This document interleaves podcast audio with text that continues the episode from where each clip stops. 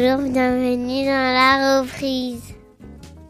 La reprise, c'est le podcast qui s'intéresse à cette période nébuleuse qui précède et qui suit la fin du congé maternité et paternité et la reprise, ou pas, du travail. Lorsqu'on se met à redéfinir ses priorités au moment de sortir de la bulle créée autour de son bébé. Dans ce podcast, des mères et des pères vous raconteront sans phare comment ils et elles ont vécu leur parentalité comme leur évolution personnelle à ce moment-là. Et des experts viendront vous apporter leurs analyses et leurs outils pour cette période si particulière, mais dont on parle finalement rarement. Je suis Tinuan, la créatrice de ce podcast, et je suis moi-même dans cette phase de transition après l'arrivée de mon deuxième garçon. Je veux aider les parents à mieux se préparer à cette nouvelle vie, et je veux aussi contribuer à faire bouger les mentalités sur le sujet, à déconstruire l'injonction à la performance qui passe trop souvent sur cette période. Si vous aimez ce podcast, n'hésitez pas à vous abonner et à soutenir son développement en lui mettant un commentaire et même 5 étoiles sur Apple Podcast. Père épanoui, Maxime aime à dire que la paternité l'a transformé. Et pourtant, ce n'est pas le système qui lui a permis de débuter sa paternité dans de bonnes conditions, parce qu'il n'a pas eu de vraie coupure de travail à l'époque.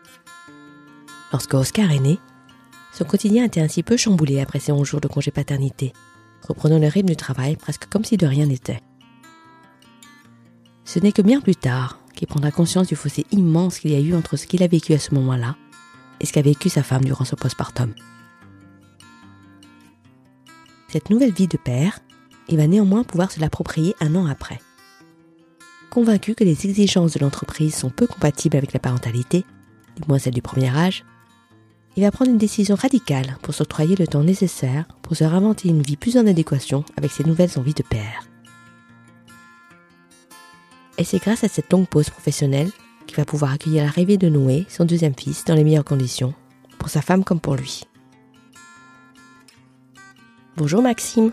Bonjour Tinuan. Merci d'être là. Tu es le premier papa que j'interviewe et je suis ravie. Ah, c'est vrai Ouais. ah, Je pensais pas être le premier. Et ouais, alors. tu es le premier, tu inaugures le Val. J'espère que tu vas inspirer plein d'autres papas qui accepteront de, de répondre parce que ceux que j'interroge sont pas forcément toujours euh, hyper enthousiastes à l'idée de répondre au départ parce que c'est pas trop dans leurs habitudes. Donc, grand merci Maxime. Ah, de rien. J'ai accepté de manière très spontanée. euh, C'était proposé par une amie, donc euh, Ouais, voilà. j'en suis ravie. Alors, avant de commencer de parler du sujet en tant que tel, est-ce que tu peux, s'il te plaît, te présenter, présenter ta famille, qui tu es et quel est ton métier? Alors, je m'appelle euh, Maxime. Je, vais sur mes 48 ans. J'ai aujourd'hui euh, deux garçons, Oscar et Noé. Oscar est l'aîné, il va sur ses 12 ans. Et Noé a deux ans et demi de moins, donc euh, il a actuellement 9 ans. Voilà, j'habite en région parisienne, au Kremlin-Bicêtre. Et donc j'ai une formation d'ingénieur et je travaille depuis, euh, oulala, combien ça fait? Bon, bientôt 20 ans, on va dire, dans un domaine qui est euh, lié euh, au son, et à l'acoustique. Donc j'ai fait euh, un premier grand parcours chez un, fabricant de matériel, suivi d'une une coupure de un an et demi pendant laquelle j'ai essayé de me réinventer. Et puis euh, maintenant, ça fait euh, un peu plus de cinq ans, bientôt six, que je suis euh, dans une nouvelle boîte spécialisée dans l'intégration euh, audiovisuelle. Je suis plus particulièrement dans le, la partie qui gère l'activité de service. Donc, je suis sur des, des activités de maintenance dans le domaine de la vidéo et du son. Donc, pour des installations qu'on va retrouver dans des, des musées ou bien des salles de réunion, des auditoriums, dans différents sites. Voilà, donc ça c'est pour euh, la partie professionnelle. Et voilà, et ma compagne s'appelle Émilie. Donc euh, euh, nous nous formons aujourd'hui une famille unie de, de quatre personnes qui vit au Crémin Bicêtre. Émilie, elle fait quoi comme métier? Émilie est infirmière. Beau métier. Voilà, c'est c'est une super infirmière qui est euh, passée par euh, un très grand nombre de, de services au cours de, de sa carrière. Gastro, neurochir, réachir, euh, euh, une grande période de soins palliatifs et euh, qui est aujourd'hui en endoscopie. D'accord. Super. Alors, tu peux me raconter l'arrivée de tes enfants dans ta vie? Ce désir d'enfant? Alors le, le, le désir d'enfant, euh, pour moi, c'est quelque chose qui était un peu euh, compliqué puisque euh, finalement, euh, je pense que c'est un désir qui qui a mis beaucoup de temps à naître et même euh, pour tout dire, je pense que jusqu'au dernier moment, j'étais très angoissé à l'idée que que ma vie change, de me retrouver père avec des responsabilités, des contraintes, etc. Donc euh, c'est quelque chose qui qui est venu naturellement, mais qui ne s'est pas imposé à moi en tant que désir. Euh, voilà, donc euh, j'ai une euh, une première relation de, de 9 ans avec une personne et pendant lesquelles je peux pas dire que le, le désir d'enfance soit vraiment manifesté. Et je pense que c'est il y a quelque chose un petit peu comme on va dire, qui du ressort de euh, l'âge qui euh, qui avance, de euh, la convention sociale et qui m'a fait me me me mettre dans ce rang-là. Mais je pense que le, le fait de devenir père, et, et donc tout toutes les bonnes choses en fait qui vont avec sont présentées une fois que je me suis retrouvé sur le fait plutôt que, euh, que avant avec un véritable désir d'enfant. C'est-à-dire une fois que tes enfants sont nés? Oui. Ouais. Une fois qu'Oscar est né, du coup, pour la première fois? Ouais. Avant la naissance d'Oscar, c'est vrai que je ça, c'est quelque chose dont je me, je me souviens très bien. J'étais, euh, j'appréhendais énormément. Tout, tout pendant la grossesse? Bah, je peux pas dire euh, que c'était tout pendant la, grossesse, mais euh, c'est vrai que bon, euh, d'un côté j'étais euh, j'étais quand même content que ça se passe et puis je j'attendais quand même cet événement avec euh, enfin je, je l'accueillais avec joie mais aussi avec une grosse appréhension. Et d'ailleurs petite anecdote euh, j'ai eu quand même une plaque d'eczéma euh, gigantesque qui s'est développée tout le long de mon bras et de mon épaule pendant toute cette période là hein. ah je sais pas si on peut considérer que c'est c'est un hasard ou pas mais en tout cas moi, je, je fais clairement une relation. Ouais. Donc t'as couvé toi aussi quelque chose pendant ces neuf mois? Oui, oui, j'ai grossi, j'ai eu l'eczéma. Euh... voilà. Ta grossesse à toi. et puis, euh, et puis j'ai flippé à l'idée, euh, voilà, de, de, la manière dont euh, ma vie risquait de se, se transformer, de se, de se, contraindre avec beaucoup d'obligations, euh, avant même d'imaginer le tout tout le tout le plaisir que que pourrait me procurer le fait de devenir père. Et ces angoisses, elles étaient liées aussi à, au travail Est-ce que ça pouvait changer dans ton travail ou c'était plus de, l'ordre du personnel et du couple? Non, je pense que c'était purement personnel. Enfin, je n'ai pas établi de relation avec le, le travail euh, de manière directe. Mhm. Parce que dans le travail, toi, tu te considères comme quelqu'un de... C'est un terme qui peut être péjoratif, mais carriériste? Je suis pas du tout carriériste. Par contre, euh, je pense que euh, j'attache une importance euh, non négligeable au regard que les gens peuvent porter sur moi.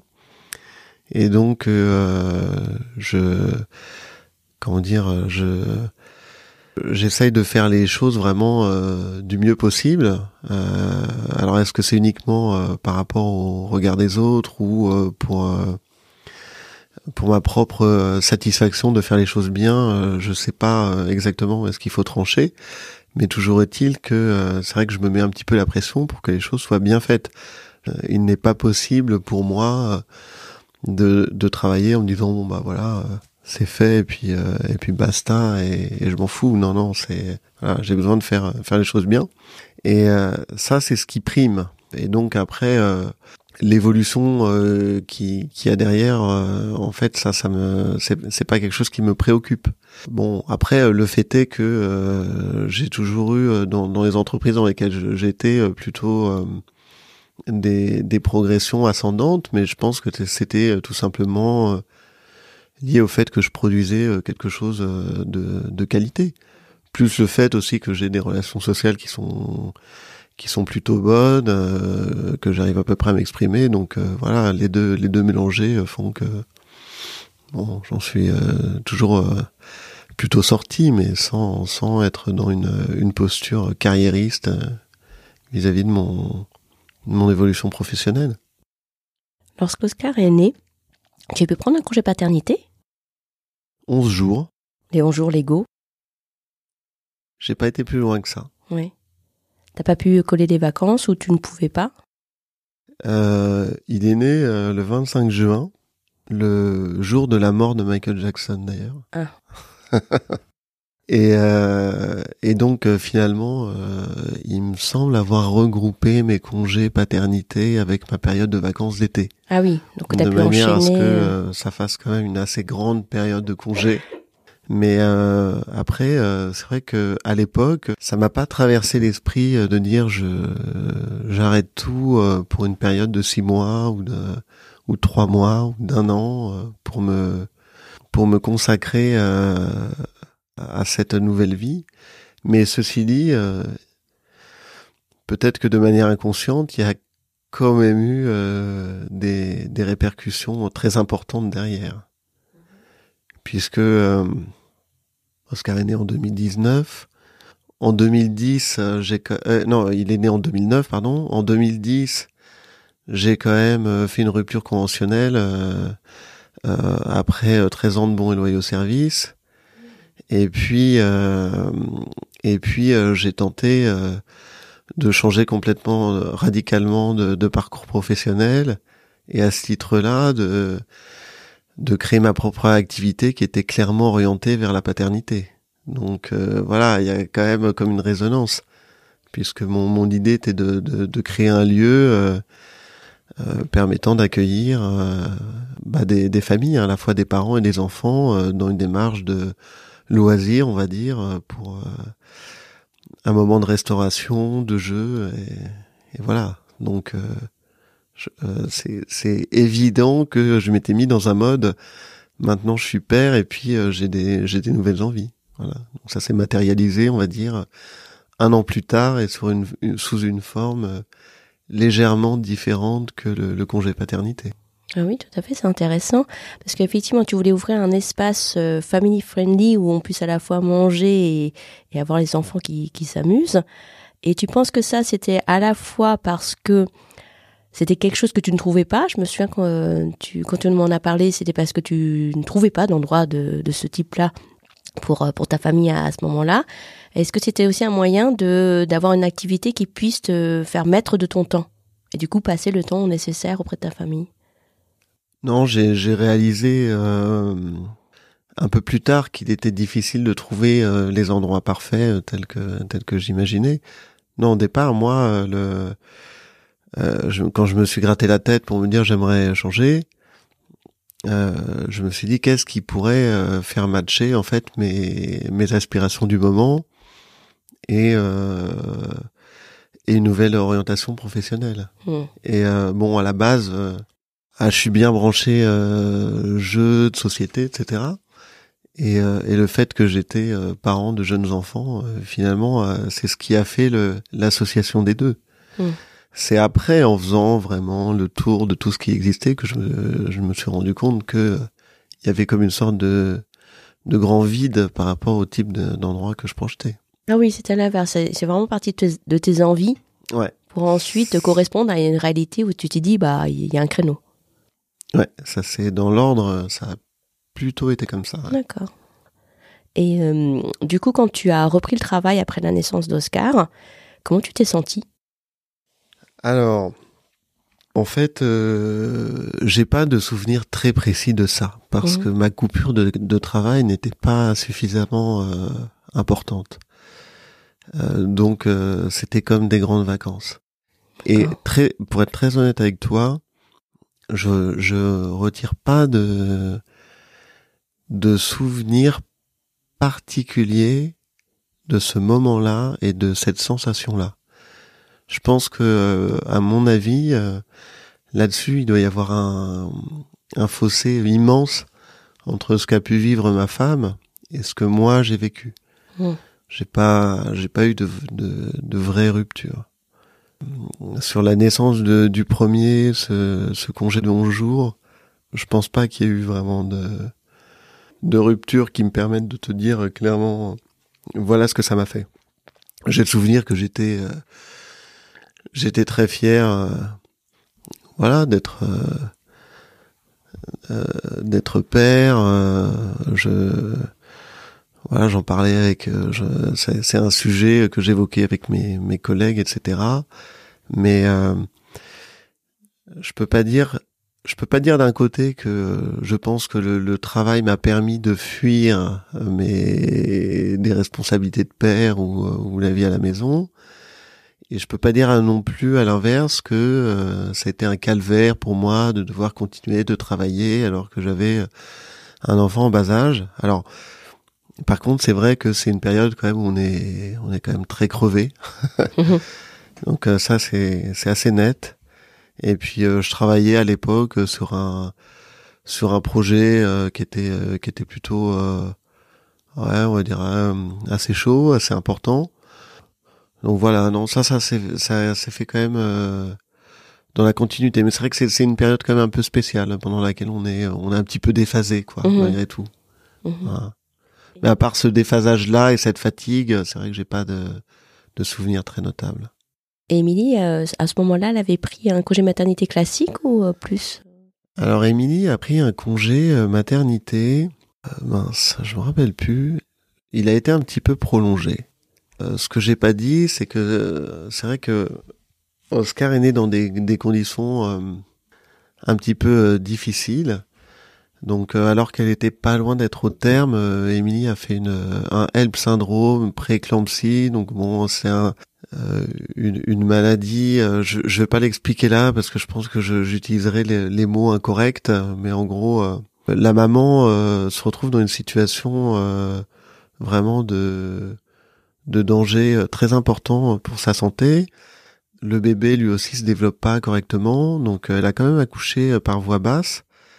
Mais euh, suite à l'accouchement, en fait, le, bébé avait quand même euh, pas mal souffert, donc il a commencé euh, sa petite vie par une semaine de, de réa, donc pendant laquelle finalement on le voit très peu. Et, et lorsque qu'on est revenu à la maison, finalement, il, c'était un comment dire un bébé qui, qui a toujours beaucoup pleuré alors, euh, c'est très difficile de faire la part des choses euh, dans le fait que ce soit un bébé qui pleure entre euh, sa naissance, le fait qu'on soit des jeunes parents, que c'est la première fois, inquiets, etc. Je disais tout à l'heure que j'étais stressé, bref. Et mais en tout cas, les, les, les, premiers souvenirs, moi, que j'ai de de, de l'époque, c'est que c'est que on pouvait pas faire un repas ensemble. Hmm. Il y avait, on avait juste un seul enfant, un bébé, mais qui nous accaparait absolument tout, tout, toute l'attention, chaque minute de notre vie. Et donc c'était euh, un truc de dingue en fait, le fait de même pas pouvoir prendre un repas, d'être complètement épuisé. Et euh, et donc par rapport à Émilie et sa reprise de travail, donc euh, alors ce que ce dont je me souviens plus très bien, c'est euh, le temps qu'elle a pris euh, supplémentaire, euh, la prolongation par rapport à la reprise normale, je pense que c'est il y a peut-être eu quelques mois. Mais ce que je peux dire, c'est que à ce moment-là où moi j'étais un peu dans la continuité par rapport au travail, c'est quelque chose que j'ai réalisé en fait beaucoup plus tard.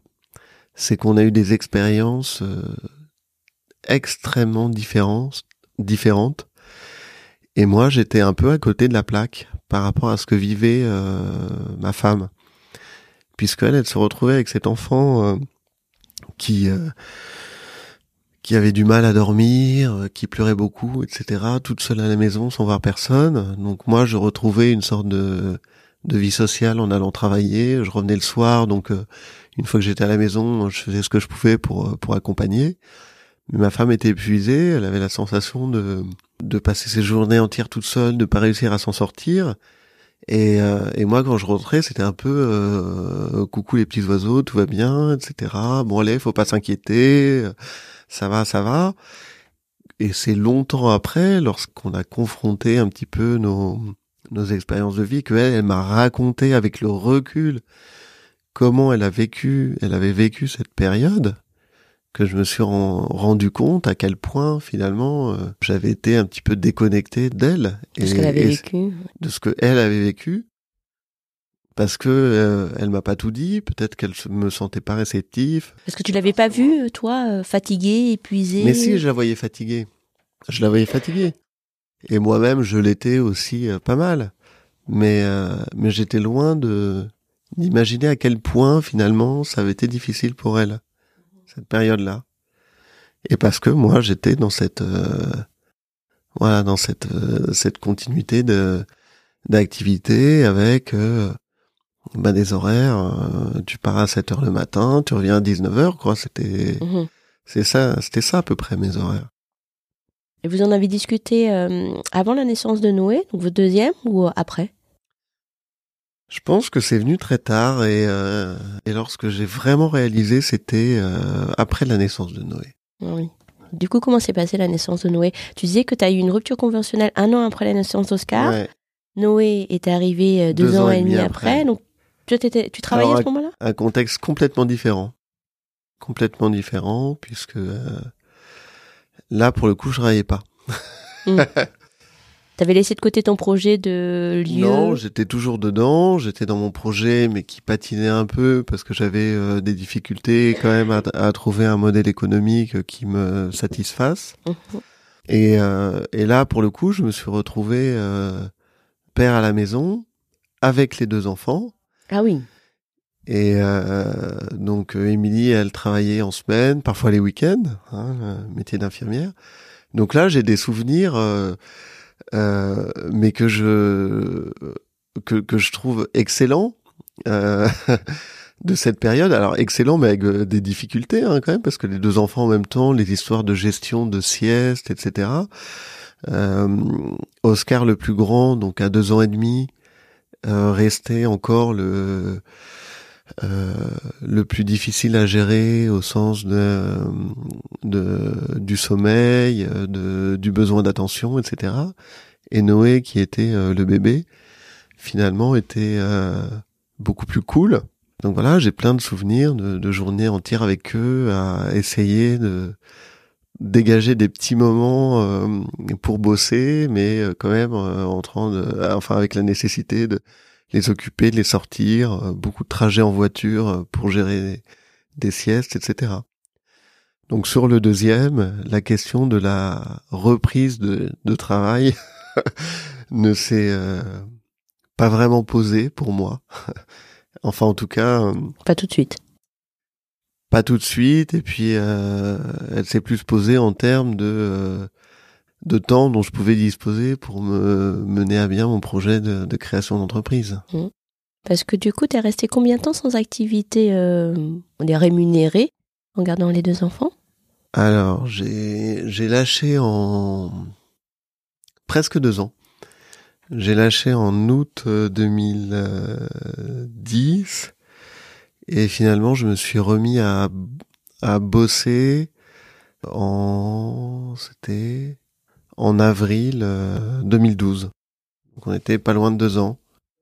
Et mon projet ne s'est pas concrétisé. Hein. Voilà, je l'ai, je l'ai, je l'ai pas lancé. Je, le sentais pas. Donc euh, j'ai préféré recommencer à bosser d'une manière traditionnelle. Et Noé est né quand? Et Noé est né le 17 décembre 2011. Et 11 avril, donc t'es resté janvier, février, quatre mois ouais. à la maison avec avec les deux enfants. ouais. Et Émilie, à ce moment-là, avait pris un congé maternité euh, long aussi, comme pour euh, Oscar? Non, non, non, non, non, elle a, elle a réattaqué euh, sur à la fin de son congé maternité normal. D'accord, donc deux mois et demi. Mais alors, ça veut dire que je suis resté un mois juste. Alors, c'est vrai que c'est peu, finalement. J'ai le souvenir d'une période plus longue.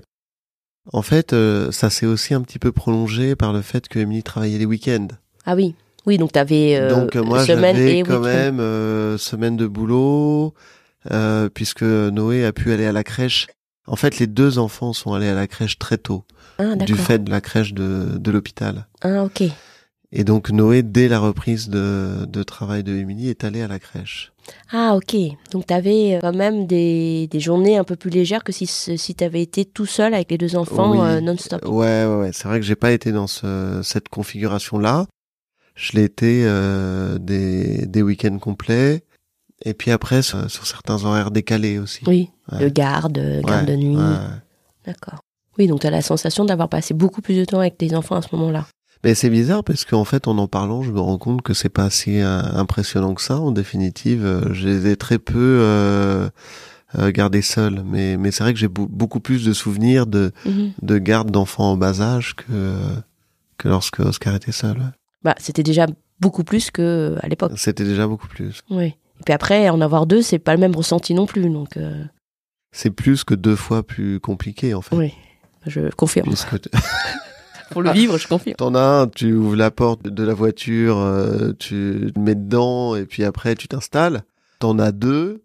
Pendant que tu installes le premier, euh, c'est le bordel avec le deuxième. Bien sûr. Oui, oui, oui. Donc c'est effet ressenti 4. voilà, c'est ça. oui. Et quel souvenir du coup as de cette période-là? T'as des souvenirs plutôt heureux, tu me disais?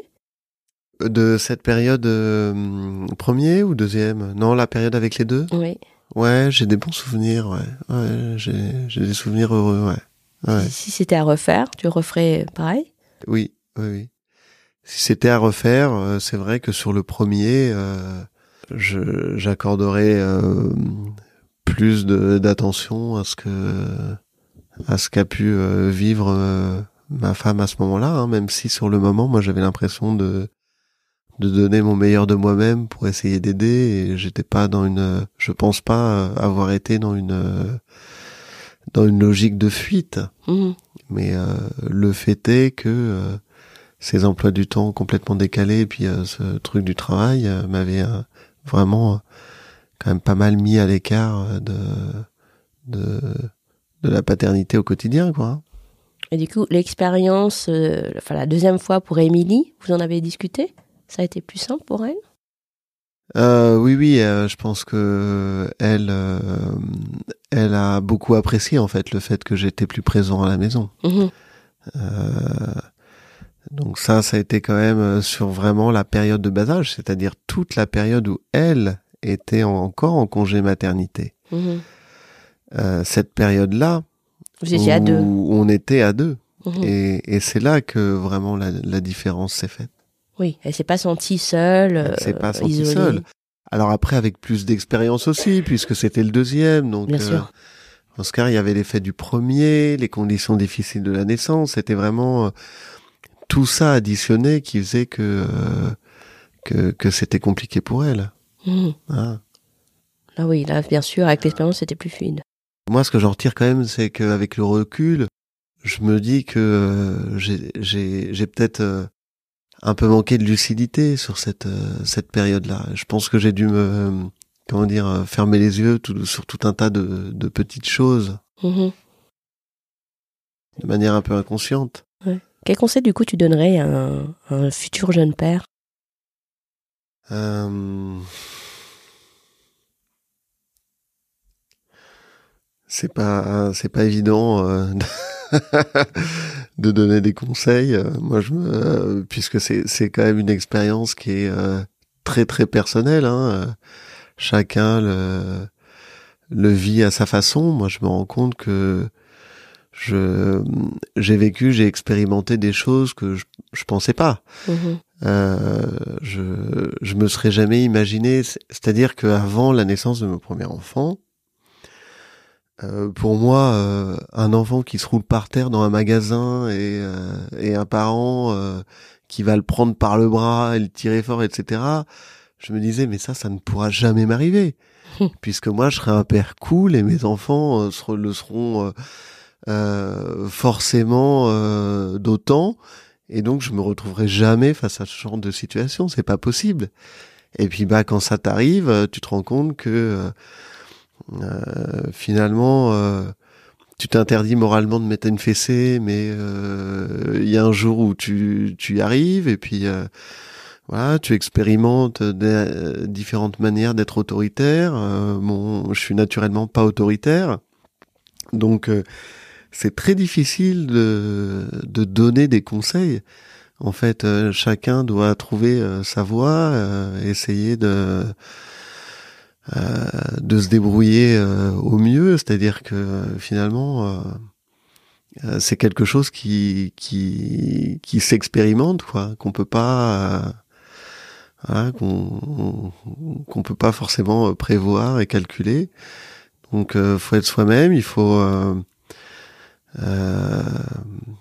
euh, essayer d'être patient, à l'écoute. Donc euh, moi, le seul conseil que je pourrais donner par rapport à ce qui, je pense, a pu me manquer euh, avec le recul à certains moments, c'est d'être bien à l'écoute de de de ce que vit sa compagne pour pour vivre ça de manière comment dire le plus commune possible et pas chacun de son côté.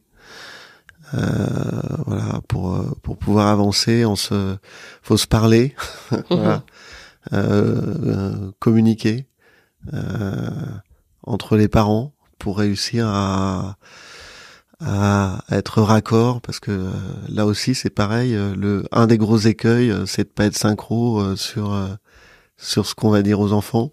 Mmh. et ça les enfants quand ils sont petits, dès qu'ils se rendent compte qu'il y a une brèche euh, sur euh, à ce niveau-là, bah, ils s'y engouffrent. Donc euh, donc voilà ce que je peux je peux éventuellement donner comme comme petit conseil à mon niveau. C'est chouette. Le fait que tu, tu pu rester, tu, disais tout à l'heure, tu pu rester beaucoup plus longtemps auprès d'Émilie lors des tout premiers, toutes premières semaines. Euh, ça t'inspire quoi comme réflexion sur euh, le congé paternité en France? Ah bah là on est euh, on est dans un système où l'expérience de la de la parentalité est totalement déséquilibrée entre mmh. entre les hommes et les femmes. Mais on est on est dans un système contre lequel c'est pas toujours très simple de lutter. si je suis voilà inséré euh, dans une entreprise euh, voilà qui tourne avec de l'activité euh, c'est toujours possible mais c'est pas forcément évident de valoriser un, un, congé d'une grande période et puis je pense que tout simplement bien souvent les pères n'y pensent même pas mhm. donc ça a été mon cas d'ailleurs en tout cas sur le sur le premier enfant en fait j'ai jamais eu en tête cette idée de rupture euh, pour faire un break euh, pendant un an et reprendre. Pour moi, j'étais plus dans une optique, euh, j'en ai marre, j'arrête, c'est incompatible avec ma vie, je change. Mhm. C'est ce que j'ai fait justement lorsque je me suis retrouvé dans cette situation d'être jeune père.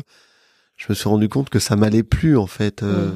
cette vie exigeante liée au monde du travail, parce que euh, voilà euh, ce que ce que je disais au début c'est vrai que moi je m'investis euh, quand je fais un boulot je, je, veux que ce soit bien fait autrement je me sens pas bien donc ça peut éventuellement m'emmener assez loin sur les, les, histoires de d'horaires etc donc non non c'est clair que la répartition elle est totalement inégale aujourd'hui dans le, dans le monde du travail. Mais voilà c'est pas évident de s'en extirper.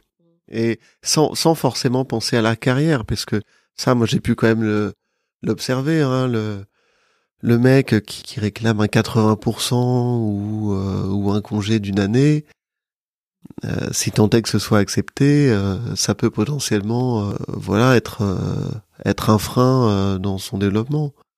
Même même si moi, c'est jamais en pensant à ça que que je l'ai pas mmh. fait. Ah mais t'as as vu des exemples? Ah bah oui, ça, évidemment. Hein. Mmh c'est toujours mal vu. Bon, tout dépend de la boîte dans laquelle tu es et puis de ce que tu montres par ailleurs. Mmh euh, voilà. Il y a quand même des exemples dans lesquels le 80% ou le congé sabbatique euh, se passe bien, mais comment dire? Quand on travaille à 150%, c'est toujours un peu difficile de demander un 80. Oui. Tu vois ce que je veux dire? Tu as l'impression de diviser par deux euh, ton investissement, c'est sûr. Voilà. Et la boîte qui est bien contente que tu travailles à 150 oui. se dit merde, le 80 finalement ça fait combien au final combien, je perds Voilà, ou à contrario, euh, tu vas travailler à 120%, euh, payer 80%, ce qui est pas intéressant non plus pour toi. Donc c'est un signe que, que tu donnes à l'entreprise que finalement il y a quelque chose euh, qui passe vraiment avant. Donc Mhm. t'es pas prêt au sacrifice total. Et ça en général, euh, bah forcément, ça fait un petit euh, un petit signal d'alerte euh, dans le dans l'échelle du management. Ouais. Oui, donc toi, ce que tu dis, c'est que l'implication des pères, elle dépend pas uniquement d'un congé paternité plus long, mais également de tout le système d'entreprise en France, Ah et de bah, la on pression est- qui, qui On est mise. clairement pris dans dans un système qui met qui met la pression euh, là-dessus et sur euh, et sur plein d'autres choses. hein. Mm. Là, on parle des hommes. C'est vrai que euh, il y a le- le- l'expérience de la maternité pour une femme et et aussi bien souvent un petit frein quand même dans le dans le développement professionnel. hein. Mhm. Ça n'a pas été le cas pour Émilie? Euh, non, puisque de toute façon, une infirmière n'a aucune aucune possibilité sérieuse de véritable euh, ascension. Elle restera payée euh, mal jusqu'à la fin de sa carrière Mm. et mal considérée par les médecins jusqu'à la fin de sa carrière. Donc Mm. à la limite, pour une infirmière, avoir des enfants, euh, ça passe encore. Mm. Pour euh, finir l'interview, est-ce que tu as quelque chose à rajouter ou une pensée que je voudrais partager? Une pensée à partager? Eh ben, je voudrais dire que euh, moi, je suis très heureux d'être père aujourd'hui. Euh, c'est quand même, euh, je me rends compte que ça a euh, vraiment euh, transformé ma vie. Je pense que ça m'a fait euh, mûrir et ça m'a fait, ça m'a permis de de de me tourner plus en fait vers les autres. Je m'estime aujourd'hui. un petit peu moins individualiste que je ne pouvais l'être avant de d'expérimenter ça. Et ben et, évidemment, c'est vrai que ça ça recentre complètement le- les perspectives, euh, les priorités, euh, les envies euh, dans la vie d'avoir des enfants. C'est une c'est une vraie transformation, une euh, ah ouais, et puis euh, bah pour moi aujourd'hui une une grande joie quoi. J'en suis très très heureux. C'est chouette, c'est une belle déclaration d'amour à tes enfants. Merci Maxime. Écoute, j'espère qu'ils m'é- qu'ils m'écouteront On enverra le lien. et surtout qu'ils me le Qu'ils te rendront souviendront, centuple. qu'ils me le rendront. Non, les enfants sont pas ingrats. Merci Max. De rien, Tinoane. Au revoir. Au revoir. Sachez que j'ai dû écouter l'entretien car j'ai dû aller m'occuper de mon fils qui pleurait très fort à l'étage. C'est donc hors micro que Maxime m'a raconté comment s'était déroulée sa deuxième reprise à l'issue de ses deux ans de chômage. Une reprise bof. C'est comme ça qu'il la résume. Bof, parce que le business model de son projet entrepreneurial n'était pas assez satisfaisant pour se lancer.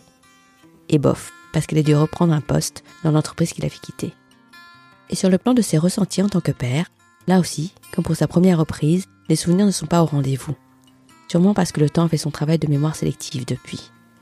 En effet, c'était il y a 12 ans pour Oscar et 9 ans pour Noé. Le témoignage de Maxime en dit long sur les difficultés des pères salariés à bien vivre la paternité. Et on comprend mieux, avec ce témoignage, pourquoi certains pères peuvent paraître tellement en décalage des mères lorsqu'ils reprennent le travail, laissant leur compagne s'occuper seule de leur enfant jusqu'à la fin de leur congé maternité. Mais, comme le dit Maxime, on est dans un système contre lequel il n'est pas simple de lutter à titre individuel. Au système de changer donc. Espérons que l'allongement du congé paternité, qui passe à 28 jours au 1er juillet 2021, soit le début d'une vraie dynamique de changement.